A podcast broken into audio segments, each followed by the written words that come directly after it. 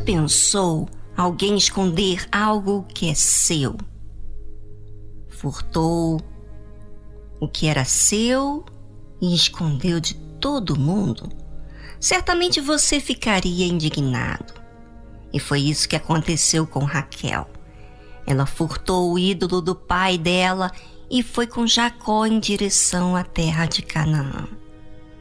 E além de furtar, ela escondeu essa informação de todo mundo, porque ela sabia que iria ser mal vista.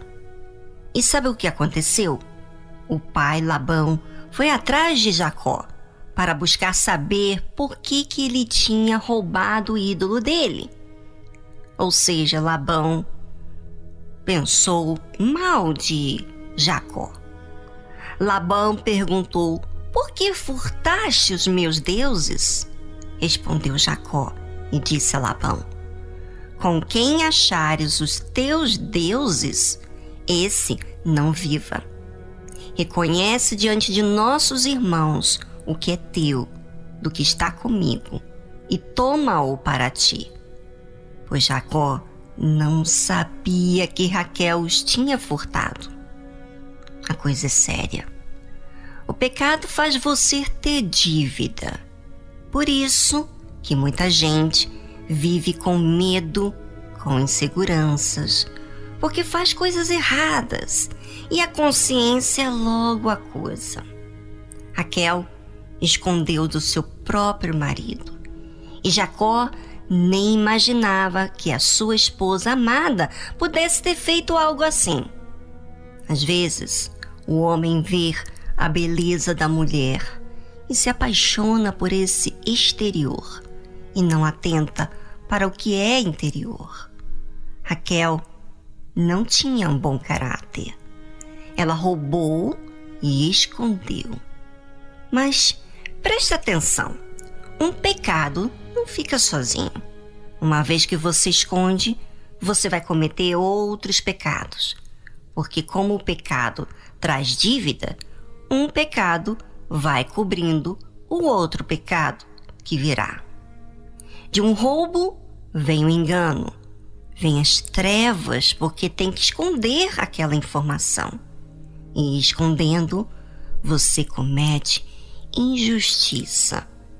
E se comete injustiça e não se expõe, você está promovendo o seu erro. Você está nutrindo o gostar da sua própria injustiça.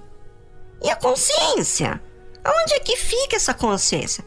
Tá aí apontando erro, mas despreza por causa da cobiça. Jacó, sem saber do que a sua esposa fez, falou a Labão que quem tivesse roubado desse ídolo iria morrer. Entrou na tenda de Raquel, mas tinha tomado Raquel os ídolos e os tinha posto na albarba de um camelo e o assentara-se sobre eles e apalpou Labão toda a tenda e não os achou. E ela disse a seu pai: Não se acenda a ira aos olhos de meu senhor que não posso levantar-me diante da tua face, porquanto tenho costume das mulheres. E ele procurou, mas não achou os ídolos. Raquel furtou, escondeu a informação, como também mentiu. Ora, uma pessoa que furta, esconde a verdade, mente. O que mais vai fazer para sustentar esse pecado? Bem, como você vê que um pecado puxa o outro e uma pessoa que aceita viver nessa injustiça e não contraria esse pecado vai acabar morrendo. Porque Deus nos dá um tempo, mas não todo o tempo, para você se arrepender. E se Deus nos dá tempo para nos arrepender, é porque a consciência aponta o erro. Mas cabe à pessoa assumir e se arrepender, confessar, mudar para o seu próprio bem. Ouvinte, o que Deus pede, você pode fazer.